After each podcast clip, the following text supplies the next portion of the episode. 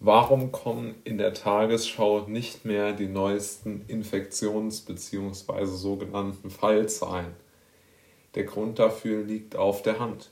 Sie sind einfach im Moment nicht zum Alarmismus tauglich. Und ich muss schon sagen, es ist äußerst bedenklich, wie selbst die Tagesschau diese politische Panikmache vorantreibt. Und ich glaube, man kann es wirklich als Beweis dafür hernehmen. Warum aber ist das so? Ich weiß es ehrlich gesagt nicht, aber man kann darüber und muss darüber spekulieren, warum sich die Lage so entwickelte. Die Situation ist, wie sie ist im öffentlich-rechtlichen Rundfunk. Es wird Werbung für die Grünen gemacht, es wird auch sehr positiv über Merkel und Helge Braun und Peter Altmaier berichtet, was absolut unzureichend und aus meiner Sicht schon nahezu ja, man kann schon sagen, grotesk ist. Aber ich verstehe nicht, warum dieser Alarmismus immer weiter vollführt wird.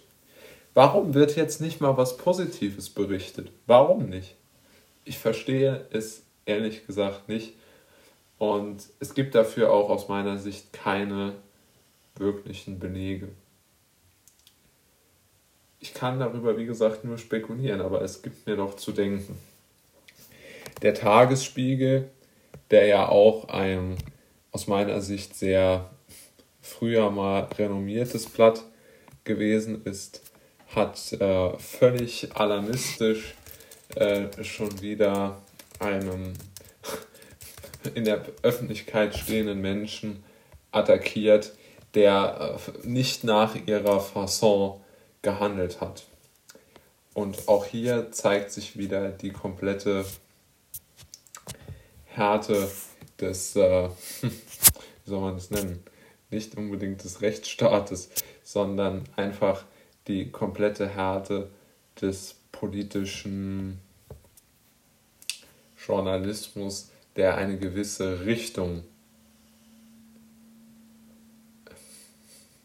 wie soll man sagen, eine gewisse politische Richtung einnimmt. Also ich spreche vom Tagesspiegel. ARD nimmt Stellung zu Volker Bruch. Wir kommentieren politische Aktivitäten nicht. Also die ARD sagt, äh, Volker Bruch darf machen,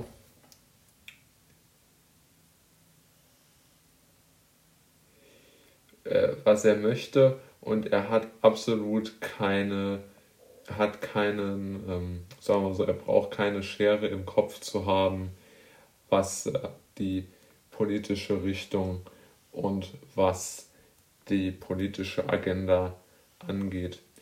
Und äh, die, der Tagesspiegel, der ja sehr bekannt ist für seine Diffamierungen, kommentiert es, der Schauspieler Volker Bruch, Star von Babylon Berlin, will Mitglied der Querdenkerpartei Die Basis werden.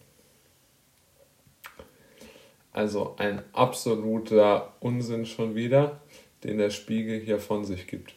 Äh, der Tagesspiegel, pardon, hier von sich gibt.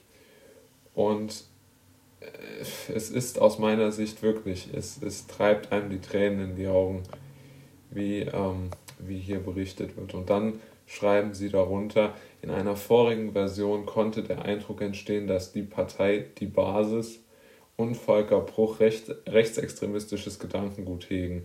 Das war nicht unsere Absicht. Wir haben den Artikel dementsprechend korrigiert.